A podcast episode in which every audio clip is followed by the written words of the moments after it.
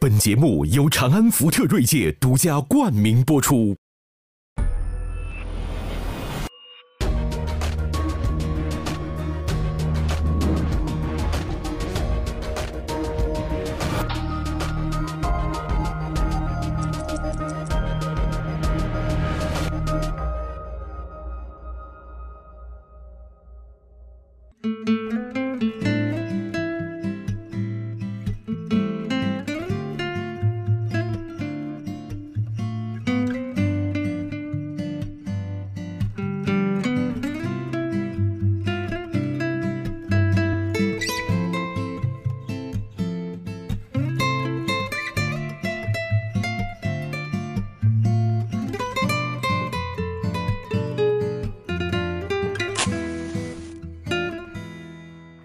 天咱们第一个任务啊，先夸夸义军这一身儿。哎，我已经被多亮丽了。什么叫桃红柳绿？哎呦，真是你看，为了圆桌派，我也是挺拼的啊。真的对对对对你看我们三个都又灰又黑的。为了圆桌派，我觉得你把你前半辈子的形象都舍出去了，从来没见你穿的这么艳呢。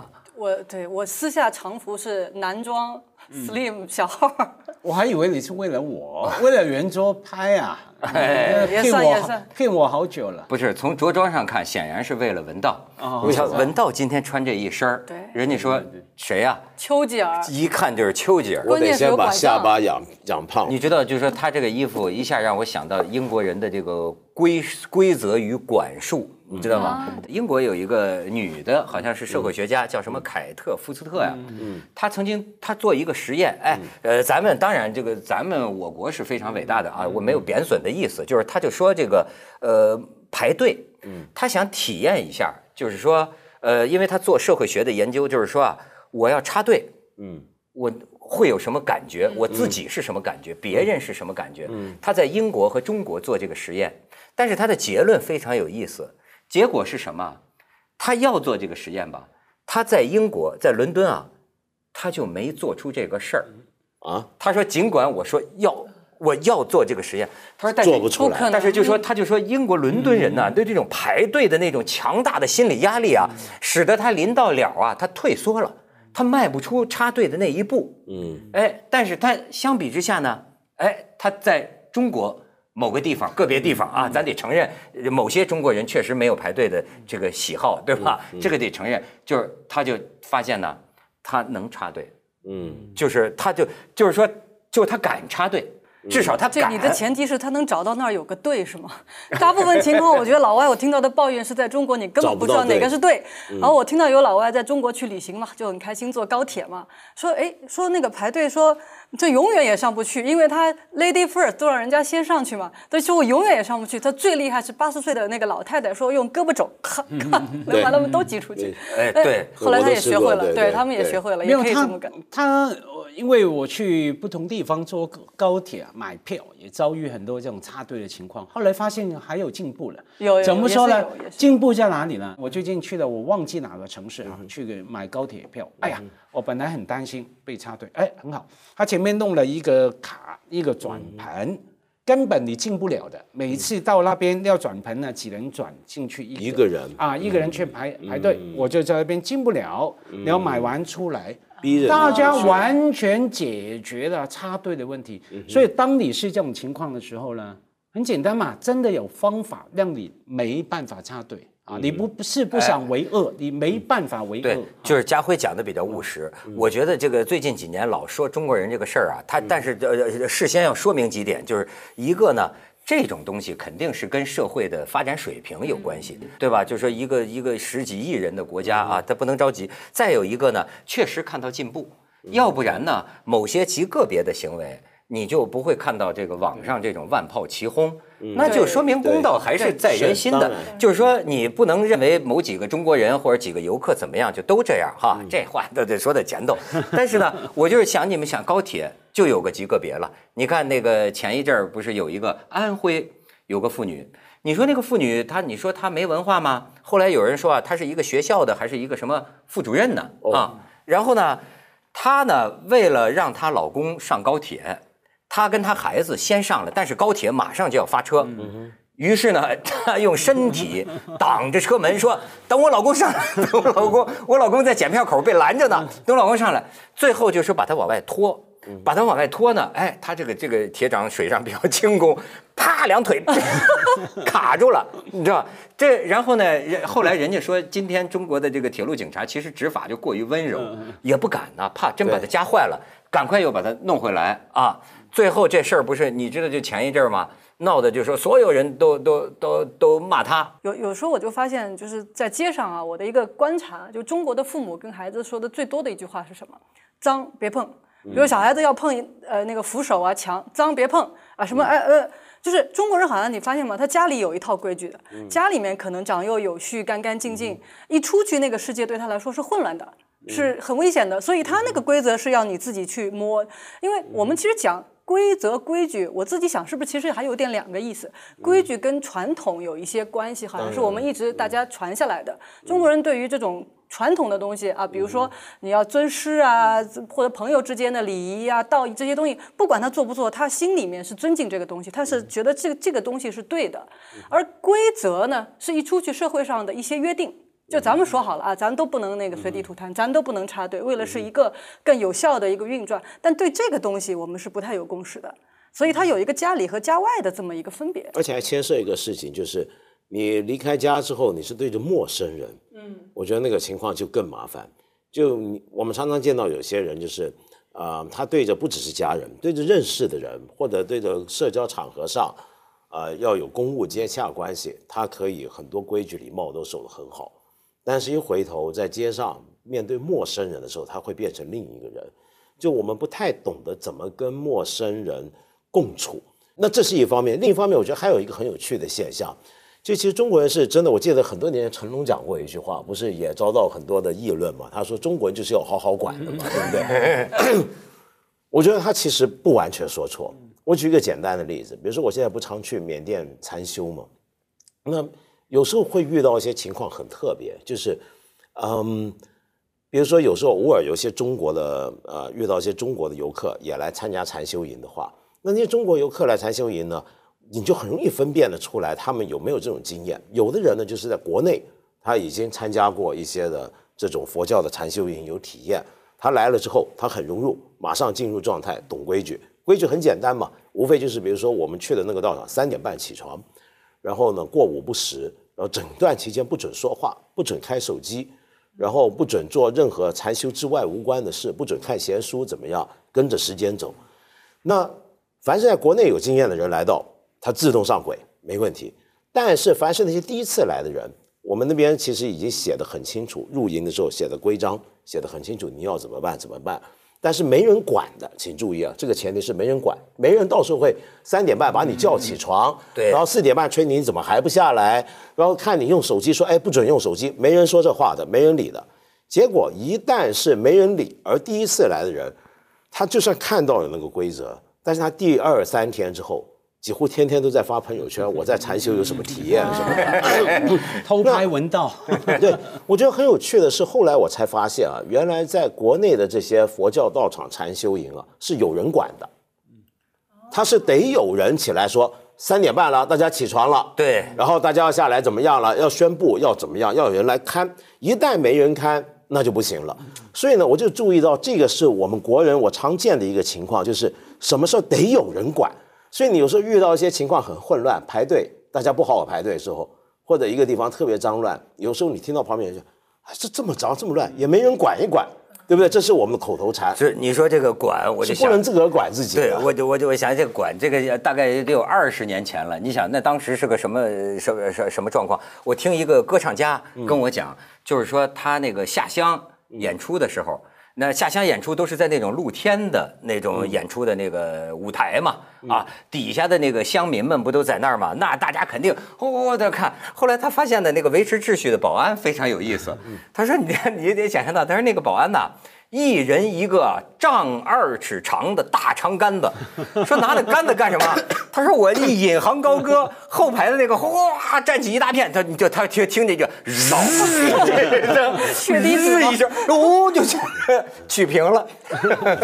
没有管有不同的方法。我最近呃呃常想那个往正面去想哈，是什么样的动力？到底是管呃如何透过管让大家学习会自发呢？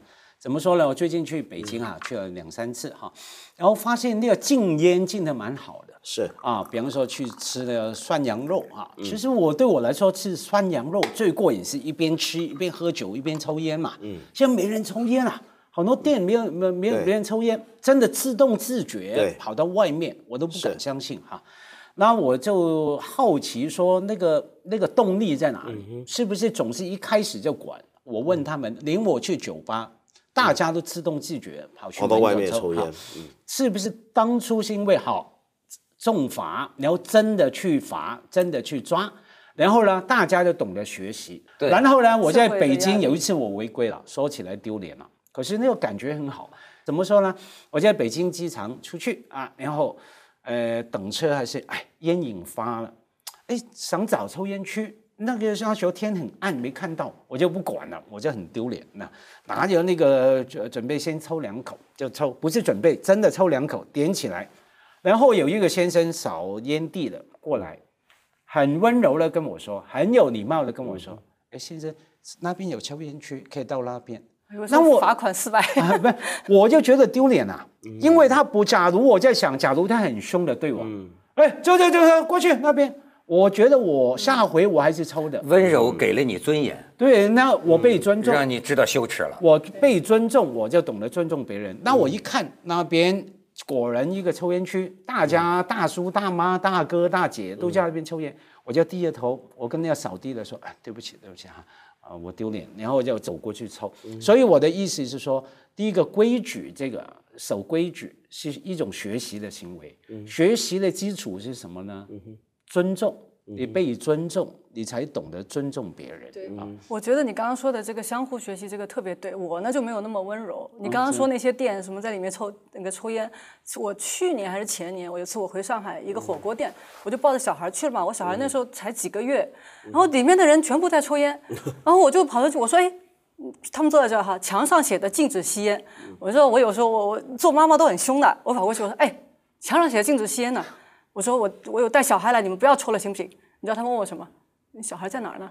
觉得我觉得我骗他，我在那里 看见了，在肚子里面哦、没有没有，那看见了，哦哦哦哦哦，他们就都掐了。结果我是一桌一桌我去说，结果大家全放下了，就是相互哎真的相真相互监督。后来我就想到，其实真的，你看，你就那个，就是您刚刚说，在好像在中国，大家需要有人管嘛。好多地方，那其实我们现在做的慢慢也越来越挺好的了。但我还是举一个，像在英国还有在瑞士那些国家，他们特别逗的一件事情，就是我发现，比如像在瑞士，他们连国歌都没有人会唱的，唱不齐的。但他们的爱国就是相互监督，大家要维护一种秩序。他们说不他们清的秩序他们他们的人自己就会觉得我们怎么那么烦？我们这儿的人每个人都是警察，我干点什么事儿都被人看。有一次我在那儿停一个车，等我出来，上面贴了个条说。谁教你的这个停车？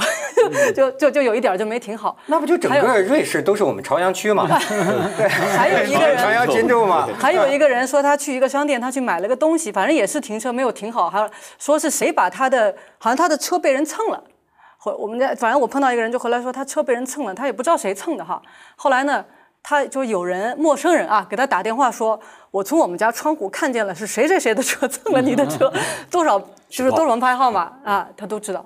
就是他们这种相互举报，其实是非常厉害，哎，就不自在，这个就不自在，有规则就不自在对，这。道德嘛，人家说了，这个规则是是要求所有人的，但是道德呢，最好是自律的，对吧？是要求自己的。所以我就说呢，你你我我说别人，我们先，我这家辉的精神很好，我也应该这个学习，就是说我自己做的最不好，对吧？这这我首先要检讨。我前不久也是被酒店罚了款，就是这个抽烟，你知道吗？就是那哎，这里边就很反映我这个中国人的某种心态，是人家对方接待单位特别热情，你知道吧？我呢当然是懂得不能抽烟，但是我在登记的时候我问了一下，我说呢，呃，你们这里啊有没有那种那个雪雪茄吧呀，或者就能抽烟的那种房间酒店里？他说现在我们这儿都不行了，整个全部的楼都不能抽。在北京吗？呃，好，那不能说哪个城市。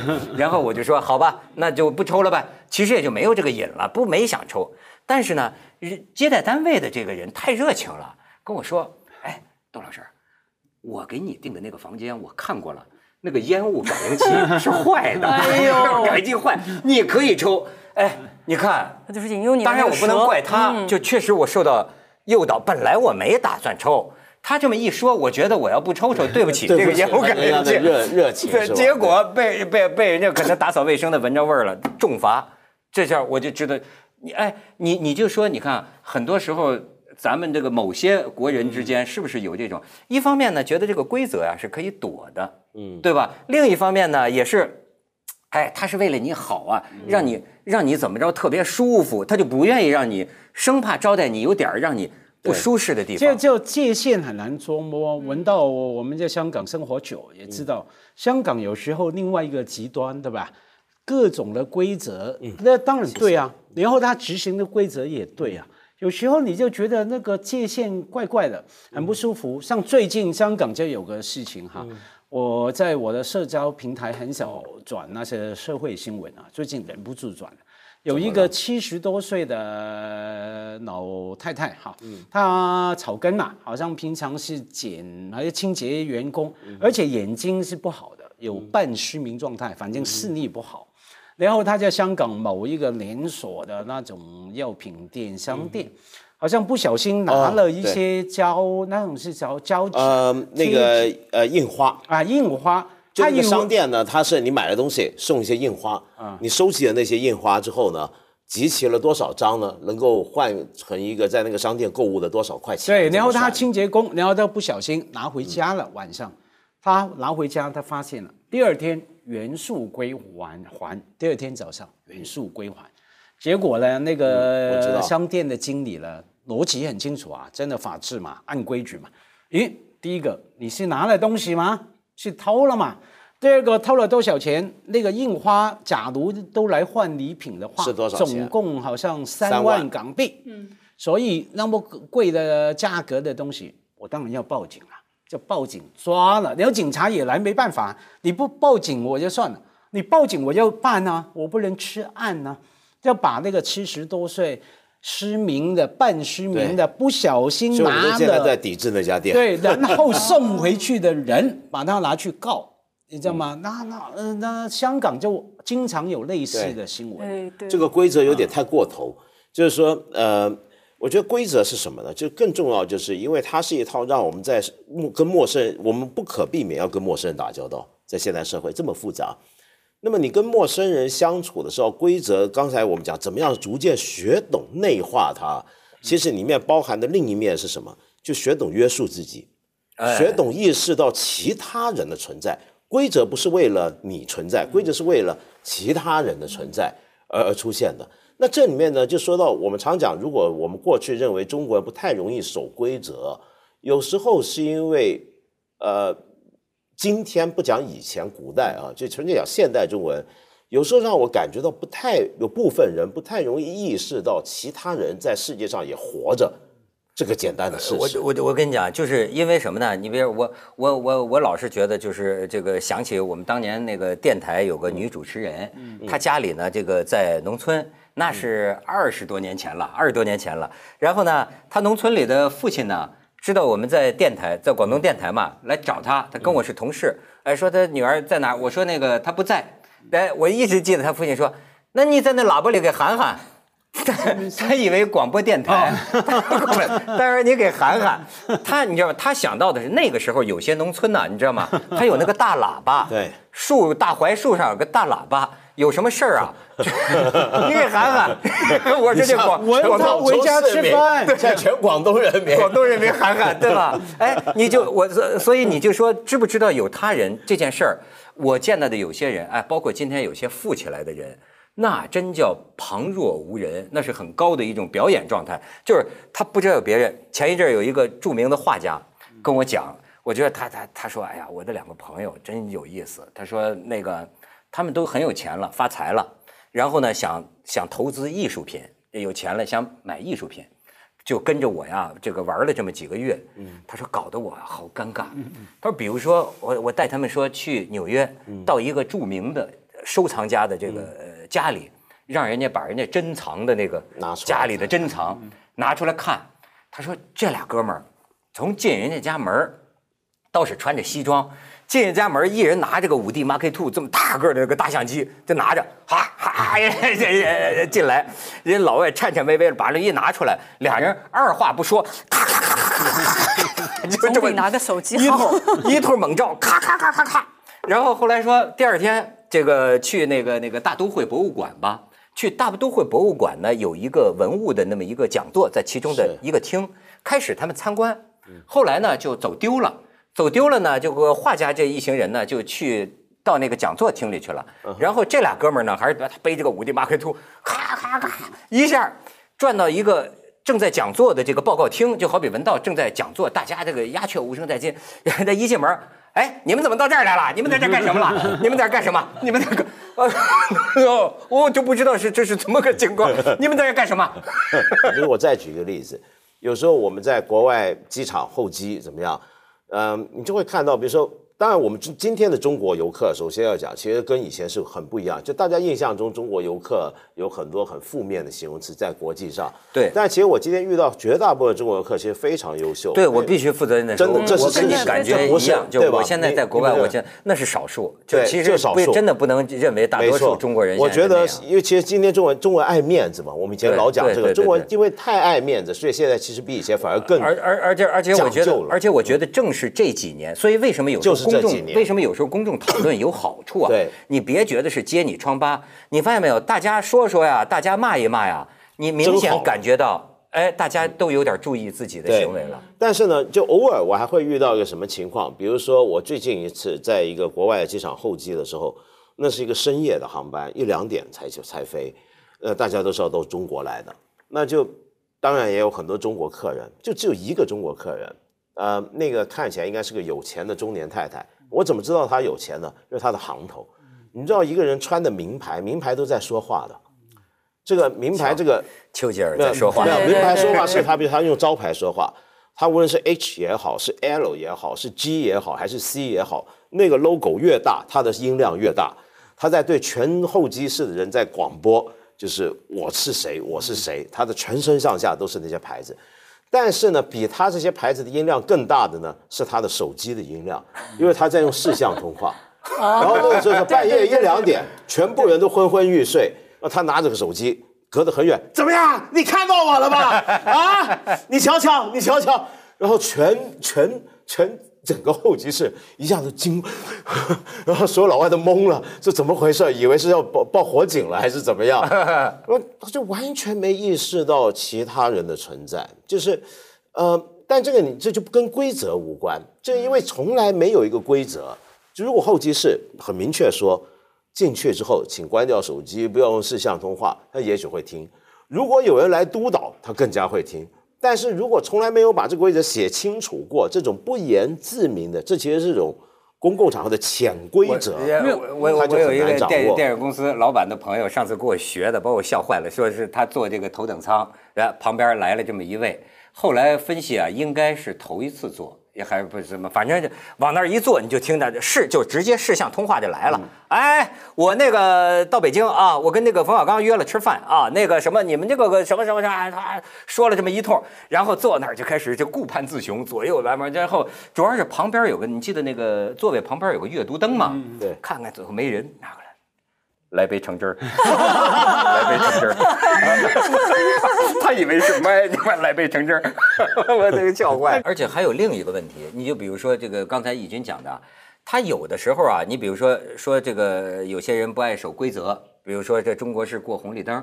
后来我发现问题得辩证的看，跟规则的制定有没有关系？你比如说那次人们就说说啊，说中国人凑齐一小撮就闯红灯。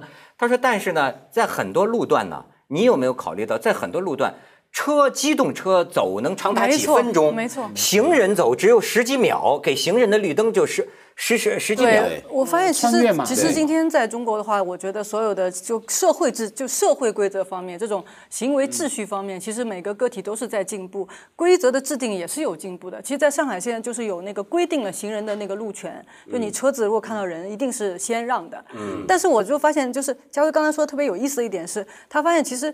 中国人常常我们是在抱怨，就是哎，你规则本身你不合理嘛？我为什么要遵守这个事情？其实除了一般我们讲的社会上的这种这个秩序以外，我们心底里我们的哲学我们的处世哲学经常就是这样，就说，哎，其实如果我真的按照你这个规则做，其实好像好傻呀，是不是？如果我不遵守，我我我我我超过去，有什么办法？好像我我能把这件事情给办成了，是不是？我们内心有一种超越这个。你你讲到这个这个文化基因呢，这个确实就说起来就是就就有的聊了。就是说呢，呃，你看过去咱们听过一种理论，比如说西方人。要叫我说有就就觉得有些时候守规则到了轴，咱就觉得太轴了，是吧？没不知变通啊。但是呢，他们讲呢，比如说西方这种契约精神呢，源于呢跟这个他的信仰很有关系。比如说是基督教，他是啊，好像这个契约呢，我们是在上帝面前立约，所以他脑子里啊有一个神圣不可侵犯的东西。你就是哎，咱立立人跟上帝所立的约。这个本身就有神圣性，它是不容你不容你这个利用的。我也其实我也不是很相信是这个文化基因啊，或者说有的时候我觉得有时候大家说在西方就是因为有这个信仰，他们个个都是圣徒，我不这样认为。其实我最近看了一个，我觉得是个史料，但是像个段子一样。他说那个亨利八世啊，他是在英国，就是英格兰国王权力达到最巅峰，因为他自己他娶了个老婆以后呢，要娶娶这个王后的这个侍女，他要把那个王后先休掉嘛，他以前不能。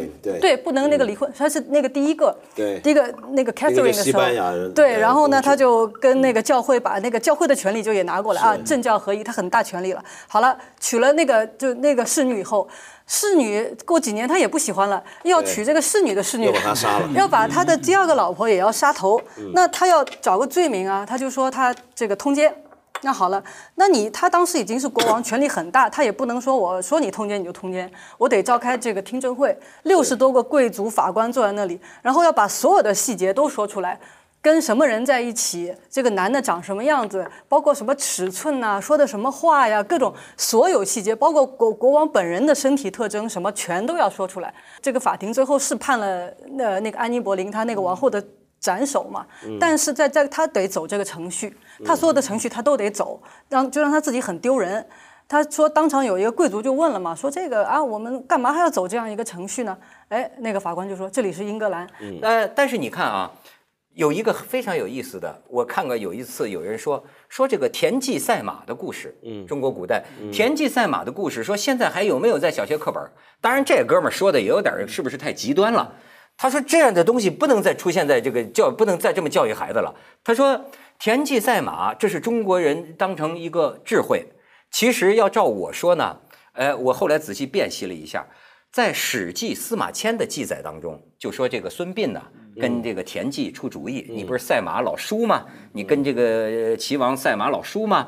那么。”这个呃，司马迁的《史记》里面啊，呃，描述就说，他就看到这个他们赛马呀，马都分成这个上中下三等，并没有很明确的讲到这个规则。然后呢，孙膑就说：“我有一招能让你赢，你下重注，你下重注，绝对能赢。你呀，就拿你的。”这个上上马去比他的下马，你输了一阵吗？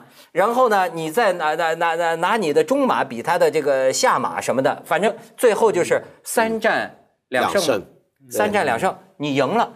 所以后来，哎，有的人他就是说，这个给你要是这么老教孩子，他是不是会培养起这个规则呀？是可以利用的，这个规则呀是可以绕行的。没有啊，你刚说的是他没规则啊，他没有，他有这个规定，但那个马没有身份认证，马没有检查你是什么马，那我可能没有漏洞，就根据他不是不是规则，他是默契。他说他没说明什么叫一定要上马对上马，有不？我就说这个这个地方我做了考古啊。司马迁的《史记》里，我认为这点没说清楚，没说，只是说他们的马呀分成上中下三等，有默契，但是呢，默契在民间故事当中是这么说的。民间流传的民间故事说，本来呢是上等跟上等比，中等跟中等比。那么你要是这样的话，规则就是明确的。而孙膑出的主意，要按照民间传说的这个说法讲，无异于犯规嘛。嗯，不是吗？不过还有一种情况，就是我觉得有时候它还不一定是什么文化基因，就当然文化基因不是不重要，但有时候要改变一些我们觉得不令人满意的状况，可能是需要提供一些社会的支持或者资源的调配。你比如说刚才我们讲，你怎么样让大家都能够愿意遵守过马路要走一定的安全道的路的一个规则呢？很简单嘛，你增加行人的方便，你如果整条马路。长达比如说五公里的路面，没有一个呃斑马线，没有一个十字，没有个红绿灯的话，那人人都穿越马路了，对不对？那同样的，比如说有时候我们见到一些地方，你觉得怎么垃圾那么多？通常你仔细看，只是因为那个地方垃圾桶不够，你哎给足了垃圾桶，它就不会那么乱扔了。那你在透过很多的社会的现成的制度的改变，能够改变很多东西。你比如说，我再举个例子，最近几年我们如果去日本，包括去台湾旅行，你会注意到一个现象：你有手上有个垃圾，吃完什么，你要扔很困难。对我一直找不到垃圾桶，几里地，就是对不？对？找不到垃圾桶，为什么呢？因为他们在鼓励大家少制造垃圾，所以他叫鼓励垃圾分类。你如果街上的垃圾桶它不好分类，所以他们变慢慢变成养成一个习惯，尽量不带不买那些不用那些用完了就马上丢的东西，那些塑料包装，自己带东西出去装东西喝，或者怎么样呢？我自己带个垃圾袋。我今天吃完了个什么东西，喝完把那个垃圾丢在自己的垃圾袋，放自己的包，回家之后我还能自己分类。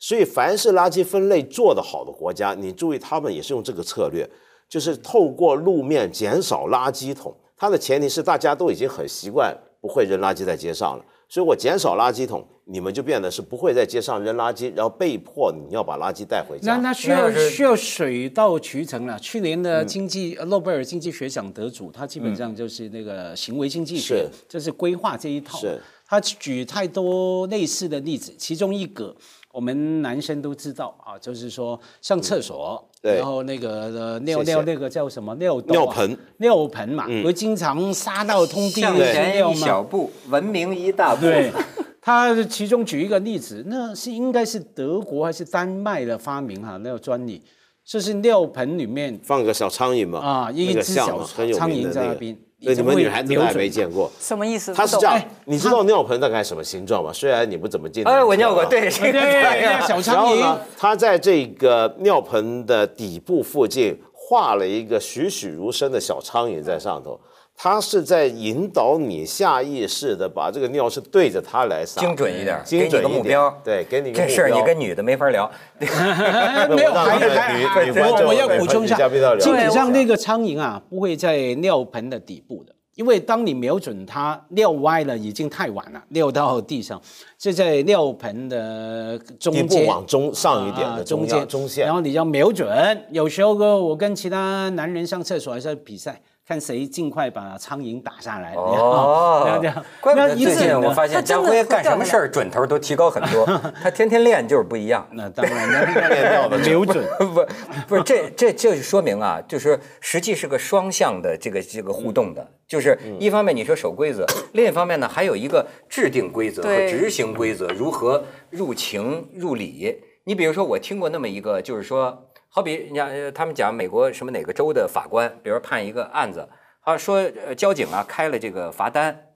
你看他是有规则的啊，比如说九点这儿才开可以开始停车，结果那哥们儿呢，比如说家辉呢是八点五十停了，嗯，那法官他这个时候有个自由裁量，嗯，法官就可能不罚了，就说我认为时间已经够接近就可以了，嗯，哎，这是在有规则的情况下，有的时候呢，它也有网开一面的，网开一面的一定的呃弹性。再有一个，你包括说实在的，咱就从历史上讲问道这事儿，也不知道该怎么说。为什么今天有些家长就是说我该教孩子守规则，还是不守规则？嗯，你这纵观人类历史，有那么一句话。规则就是用来打破的，嗯哼，就是过去有一些不适应于时代的规则，那么你社会要发展，你比如说广东，对吧？很多人做的这个事情，哎，实际上他得是绕着这个规则走，哎，呃，如果不这样，你看当时邓小平南巡，就是胆子要大一点，你得敢闯。你像当年蛇口招商局这个这个袁庚同志，对吧？他到这儿那当时很多开拓的，应该可以说呀，是一些无规则的地带，呃甚至是有规则，但是他设法绕开了，绕开这个规则。那如果没有敢于第一个吃螃蟹的人，嗯，你往往带不来一个新时代的进步。即便美国也是这样说，早期资本主义，你咱都知道，呃西部牛仔那个时代，最早期那甚至很野蛮的，跑马圈地，哎。你跑马跑多远，你圈多大一块，这就是你的。所以为什么西部片有个历史基础，砰砰砰，有时候就动枪，那争到了就然后呢，社会再制定规则保护你的私有财产。嗯但是你这个头你这个原罪，嗯，你你你是怎么来的？所以这问题从这哲学上，你该怎么看这个事儿？我我觉得其实规则就像刚才讲，如果是为了要跟陌生人相处的话，我们是不能不遵守。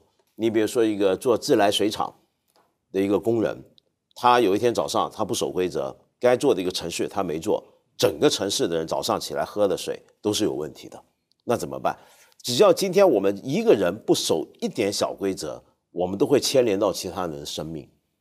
现在社会复杂到这样，所以你不能不守规则。可是问题是，所谓的规则是要用来打破，指的是什么呢？通常几种情况。这个语义上，我觉得要辨明的很清晰。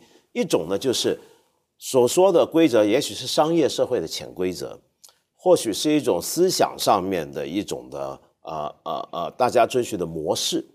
但是如果你真的讲到是一种类似法规的规则，却不应该是说它是定来用来被打破的。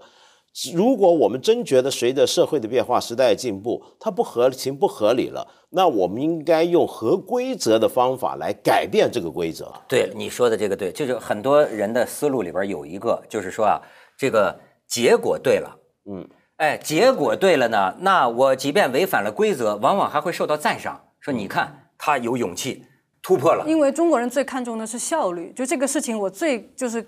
最快好省能做完了，这个就是你说的这个结果。但是效率这个事情，它是最显而易见的，是每个人看得见。我这条路，我找十个工人来修啊，但是他周六周日都要他都要休息的，我肯定没有你那个那个就是全天候全天候你开工的那样快，对不对？好，他盖完了条路，好，因为他效率高啊。你看呢，这个东西显而易见，但这个背后很多可能是那个工人可能会累死了，然后你长远来，这是太多的是长远的这些东西，往往是你看不见。所以我们会觉得，哎，突破规则好，但实际上你突破规则，最后会也有会，它就它会有代价。所以刚刚那个文道说的，你要用一种符合规则的办法去重新建造这个规则，我觉得这个特别对。对，你没有那可是里面有一个问题，要用守规则的方法来改造那个规则，而那个规则，刚文涛说在情在理才行哈。我举香港的例子。我们都知道，香港几乎好多，我不敢说所有人哈，绝大好多人是最不守规则在一个点，在哪里啊？违章建筑，对不对？我们叫情景啊，浅见，浅见。真的，你从最有钱的人、最高官到下面我们那草根甚至更草根的百姓，嗯，你去随便去一家一个家里，几乎大大小小总会抓到。那很简单，坦白说哈，为什么这样呢？其实因为那个很多规则不在情在理。比方说你要买个房子，呃，才八十平米，你要盖想弄养花，弄一个花槽什么，你可能要申请，要等九个月，一年五个月，然后再去花钱请三个什么认可人士来看哪一种有没有结构安全问题？对，然后还可能还要等待。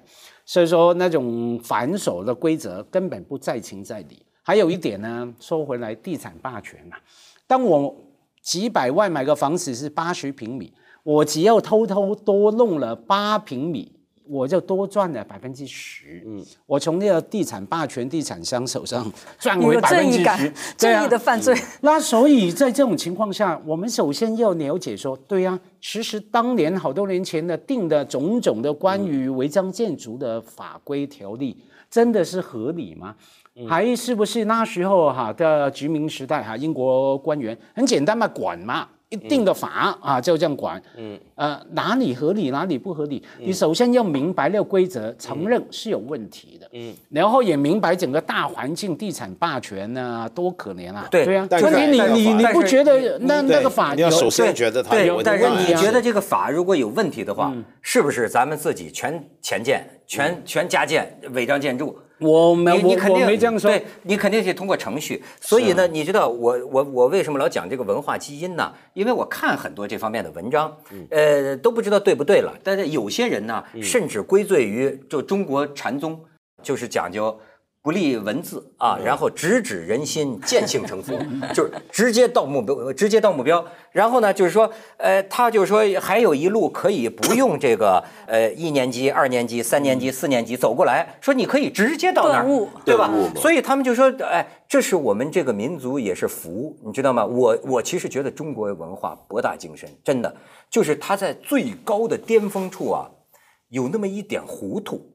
就是它不是你比如我有时候跟德国比，跟日本比啊，他们的优点、秩序、规则我看得到，但是有时候我看中国的东西表现在中国，比如说书画上哈，我有时候会觉得啊，那种啊，在这个这个这个若有意若无意，若有法若无法，确实是一种很高妙的境界。但是呢，放在那儿好了，就是你要是一个落实马路都有境界的你知道，落落落实在日常生活当中，我现在体会到这个代价，就你们说的，就是说不择手段达到目的。这个代价，你知道这这种精神呢？呃，有一段时间还是直，我甚至认为直到现在都是一些企业内部鼓励的精神。嗯，当年有一本书叫《狼图腾》，对，就是狼藉。这个狼图腾啊，我就客观的讲吧，它作为一个文人的这个梦呓，或者说一个他的一个话语，对吧，是可以成立的，对吧？但是呢，你要把它当成跟企业之间、商业之间打交道的规则。你比如说，有的这个企业，我最近有时候碰见这个事儿，我就跟他们讲一句话，就是他教他的下属啊，就是说，哎，这事儿他同意，咱们固然干；他不同意，咱们也一定要干。怎么办？偷偷的干，嗯，不让他看见，只要干了就行了，干了就是好的，我们不用跟。后来我就发现了，我就恼怒，恼怒呢，我就跟他讲，我说我见着你们在你们的公司里头鼓励你们的员工狼性是吧？这不达目的死不瞑目，对吧？不择手段。我说鼓励你们有这种狼性精神。我说了一句妙语，我说可是你要明白，狼最后没赢过人呐。嗯你在人类社会里，你当狼，我说你的下场能赢吗？狼现在在哪儿待着呢？你你应该当人嘛，你应该教你的员工做人嘛，你怎么能教你的员工当狼呢？你知道吗？你刚才讲的狼性这个事儿，我们很常错误的利用了很多生物的隐喻，对在社会上面，像你刚才讲的很好，人到最后是把狼给收拾掉的。对啊、但是我们就总是很崇拜一些猛兽嘛，比如说鹰啊、狼啊、狮子啊、虎啊，我们常常强调大家要学这些食肉动物。但是你如果真的从动物的角度来看的话，他们到最后都是很失败的。呃，到最后赢的并不是狼，而是羊啊。丛林法则不，最后没赢啊。。丛林法则，我们所说，我们鼓励丛林法则，就是你一定要胜过别人。其实你如果从物种来看的话，羊绝对胜出了。为什么？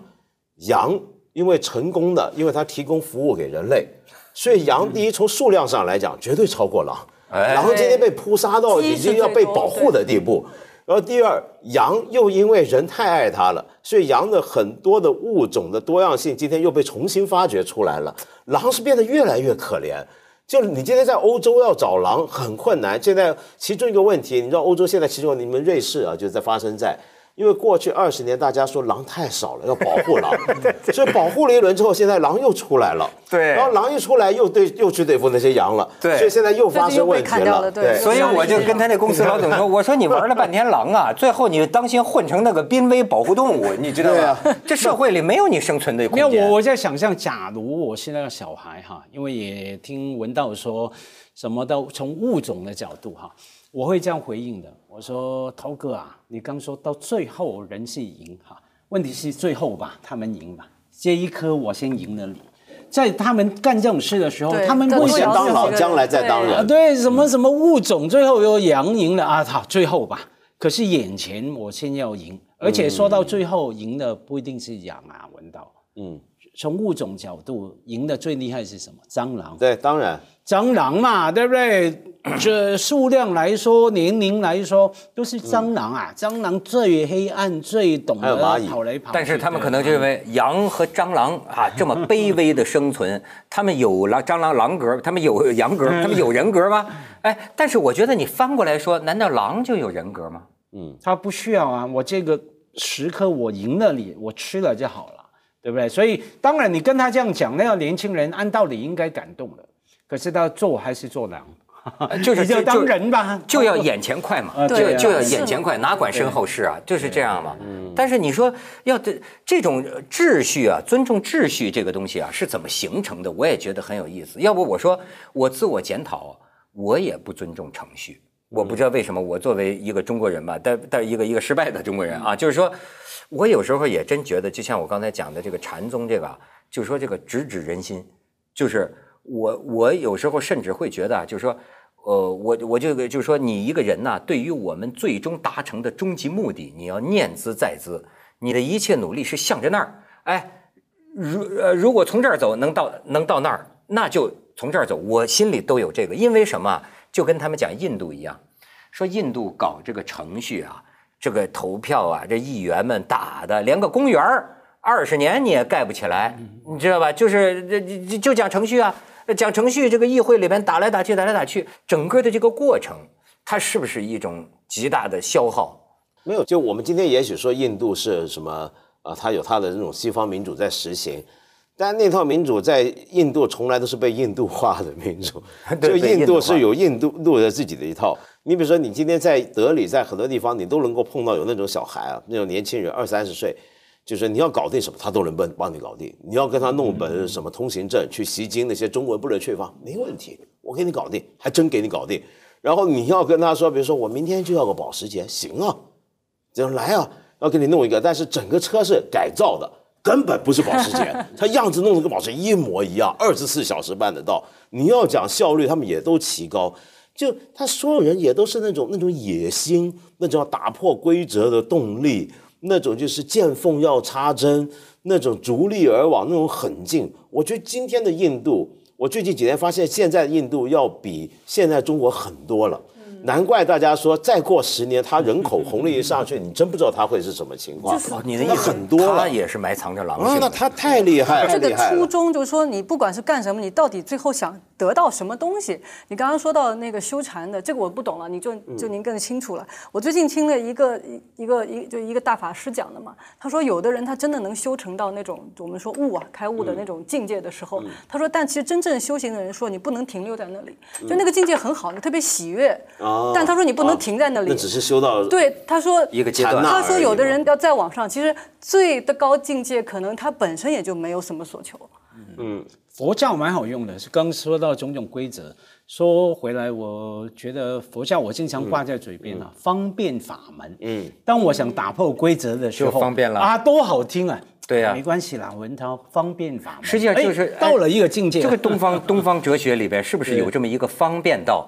它这一个方便道也给更很多的逾越规则啊提供了一个借口。那这个也只是中国人才这么爱讲方便法门。你原来的，比如说我常讲玄奘法师是一个很好的例子，来说明中国人是什么样的一个文化。中国他是中国最出名的和尚，人人都知道他，人人都知道他西方取经，但是大家知道他取了什么经回来吗？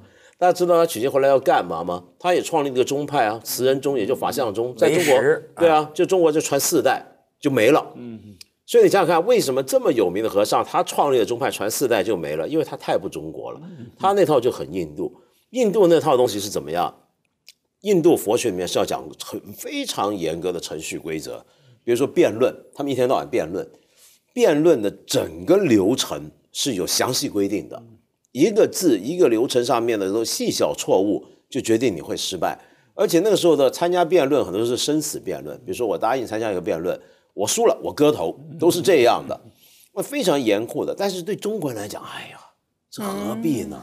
太繁琐了，而且那个推论的过程太细密了。什么一个心理现象，还要先首先分析出六十八种不同的这种元素的作用，然后这六十八种元素又能够互相搭配出几千种的什么，一想到头都大了。我们还不如直指人心。哎，对对对，所以以我这个浅薄的所知啊，真是玄奘带回来的这个唯识宗啊，相比之下是佛教宗派当中最讲逻辑的。对，最讲复杂的、很哲学逻辑的。哎，但是文道，你要反过来说，你也不要忘记，当年玄奘取经，那个唐太宗说那个关呐关了，不准出境。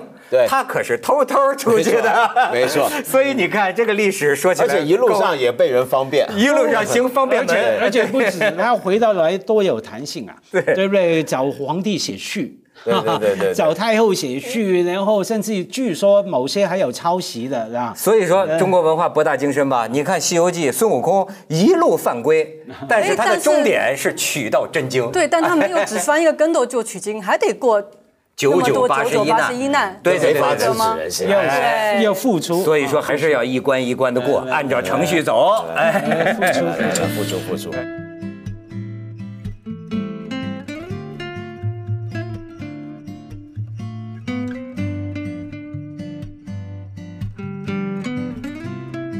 像当年蛇口招商局这个这个袁庚同志，对吧？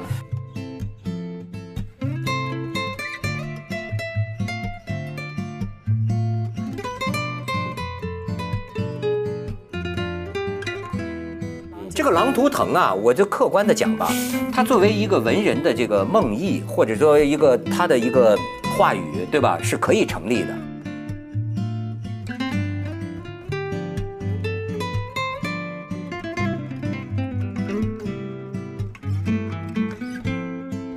说那个亨利八世啊，他是在英国，就是英格兰国王权力达到最巅峰。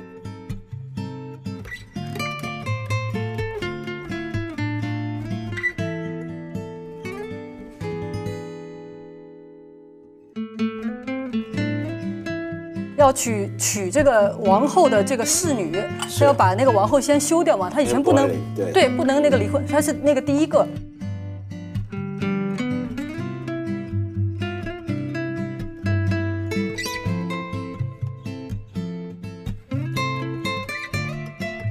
词人中也就法相中，在中国，对啊。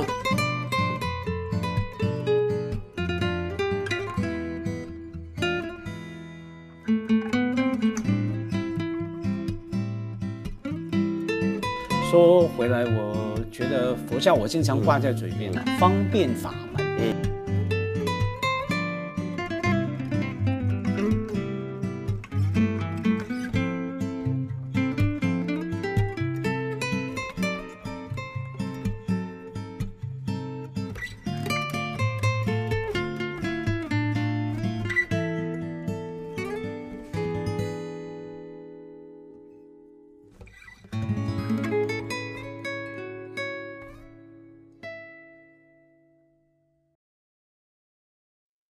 世界很酷。